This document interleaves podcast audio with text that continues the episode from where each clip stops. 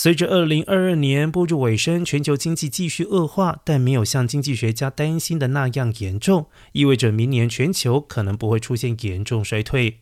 上周三公布的商业调查显示，十一月份欧美几个最大的经济体产出下滑，但这些数据和其他经济指标所反映出的前景喜忧参半。虽然通膨高涨，而且利率上升，但是欧美部分经济领域表现顽强。至于中国这个全球第二大经济体，由于新冠病例激增，其前景极不确定。经济学家预计，随着中国政府努力放宽严格的防疫政策，明年经济增长预计将会反弹。